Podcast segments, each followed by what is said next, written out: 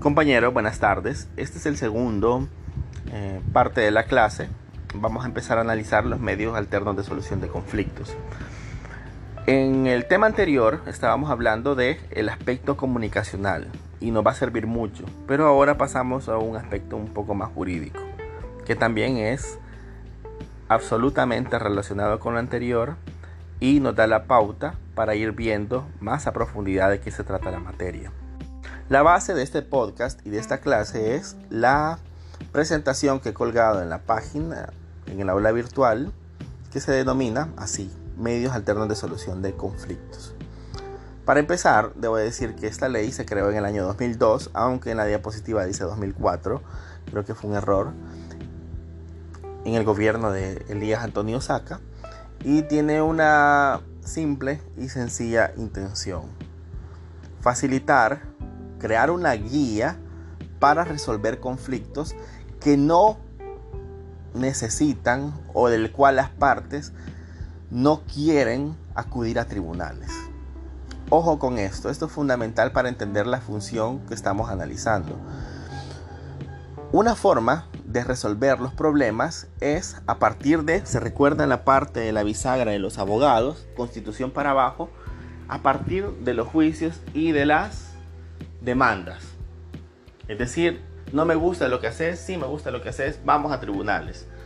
Bueno, ese es un conflicto legal un poco complejo que se dirime o se decide a partir de una decisión judicial.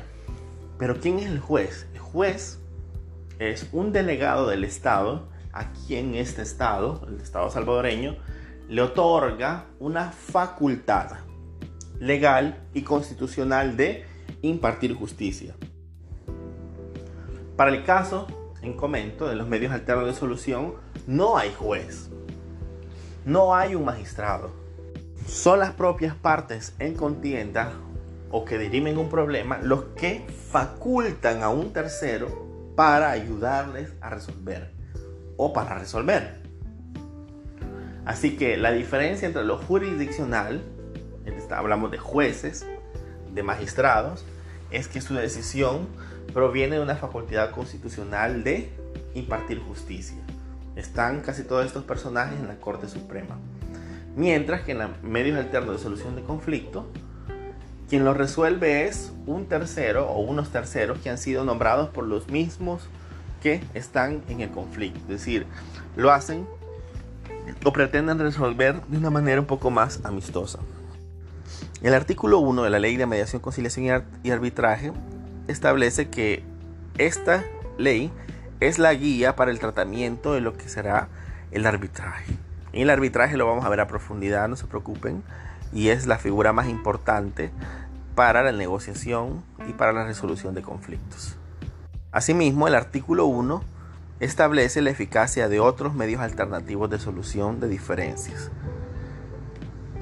en la que las personas naturales, una persona natural es Juan Carlos, Giovanni, Gerson Alexis, Alejandra, em, yo, somos personas naturales, una persona jurídica es una sociedad que ha decidido dedicarse a una función específica. Estas sociedades pueden demandar otras sociedades o pueden ponerse de acuerdo respecto a la forma de cómo dirimir un conflicto. Vamos a las definiciones. La mediación es un mecanismo de solución de controversias a través del cual dos o más personas tratan de lograr por sí mismas la solución de sus diferencias con la ayuda de un tercero neutral y calificado que se denomina mediador. La empresa Joe Wicke de Santa Ana le ha comprado 10.000 jeans Levis a una empresa que se encuentra en Malasia. Manda a comprar los 10.000 jeans para, qué sé yo, 3 años. Skinny 501, bla, bla, bla, bla, bla, bla. Y resulta que la empresa Malaya no puede traer los jeans por la pandemia, es decir, hay un rebrote enorme y se vuelven a cerrar las fronteras como hace casi un año. Pues bien, hay un problema jurídico.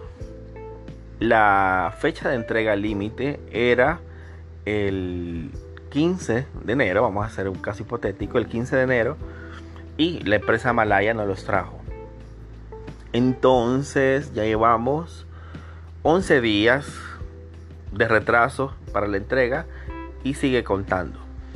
Entonces, estas personas que están, estas, estas dos empresas que están acostumbradas a negociar dicen, ¿cómo resolvemos? Bueno, buscan a Juan Carlos, a Giovanni, a Alejandra, a Gabriela, a Gerson, a Ana, a Guadalupe. Bueno, a uno es un especialista y le dice, necesitamos reunirnos con ustedes, licenciado o licenciada, porque tenemos un problema.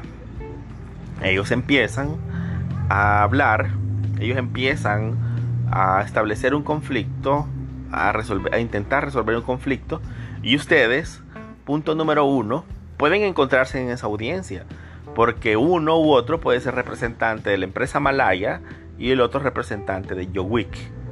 Pero hay un tercero que también pueden ser ustedes, que sería el mediador. Ojo, el mediador lo que va a hacer es, según esta definición y según la, la práctica, es facilitar, es ir guiando los puntos de concordancia. En ese sentido lo que dice es, mire, pero usted me falló. Sí, pero mire, hay una pandemia, le responde. Mire, pero generalmente nosotros tratamos bien, nunca te ha quedado mal. Entonces, lo que hace el mediador es ir viendo esos puntos de concordancia para que ellos vayan acercándose. El mediador se usa, pero es mucho más completo la figura del conciliador que la vamos a ver posteriormente. El mediador o conciliador se convierte en un consejero, en ese que pone en un engrapa esos puntos en común y les va guiando, les va iluminando para que vayan llegando a la respuesta o a la solución o a la, al acuerdo más favorable para ambos. El segundo caso es la conciliación, en el cual dos o más personas tratan de lograr por sí mismas la solución de sus diferencias con la ayuda de un juez, árbitro o conciliador, según sea el caso, quien actúa como tercero neutral y procura venir los intereses de las partes. En este sentido, estos mismos contratantes, los malayos y yoguique, van donde ustedes, o ustedes representan a cada uno, y les dicen, interpréteme este contrato que al final de cuentas lo escribimos en inglés y no conocemos las cláusulas. O no podemos interpretar conforme el derecho internacional privado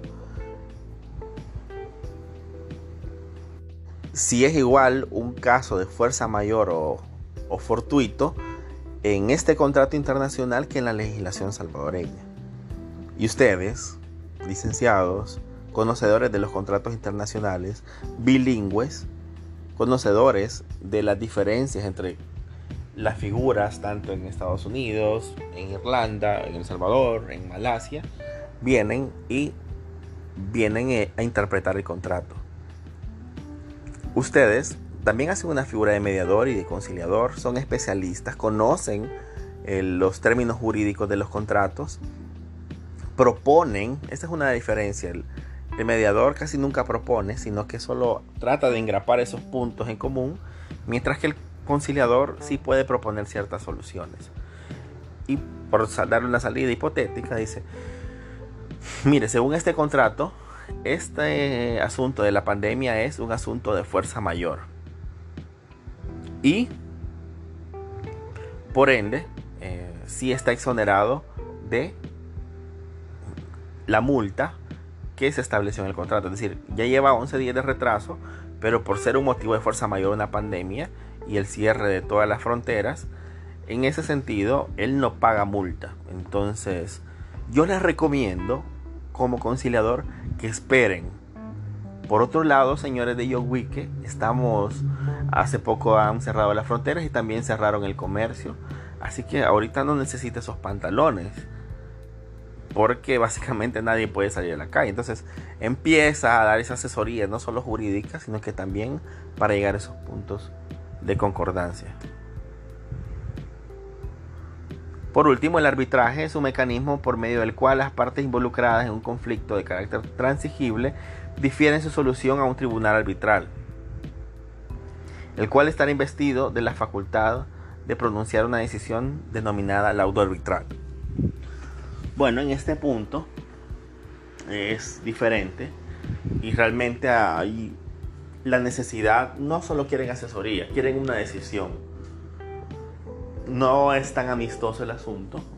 se trató de llegar, pero no se convencen. Se trató de la mediación o en la conciliación y no se convencen. Y entonces dicen, bueno, sometámoslo.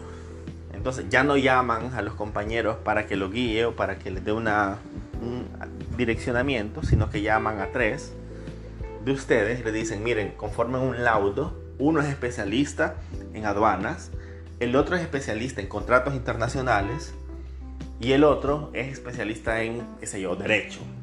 Derecho. Entonces, por favor, eh, denos las claves, díganos quién tiene la razón. Ahí sí es, digamos, mucho más parecido al ámbito jurisdiccional. No es jurisdiccional porque no se ventila con jueces, pero se parece mucho porque la resolución de este tribunal arbitral tendrá los efectos de una sentencia jurisdiccional. A esta resolución se le llama laudo arbitral. Hay otras diapositivas, pero nos vamos a quedar aquí. Ya va media hora de podcast, no los quiero marear. Así que seguimos el día jueves. Un saludo, que estén muy bien, buen provecho.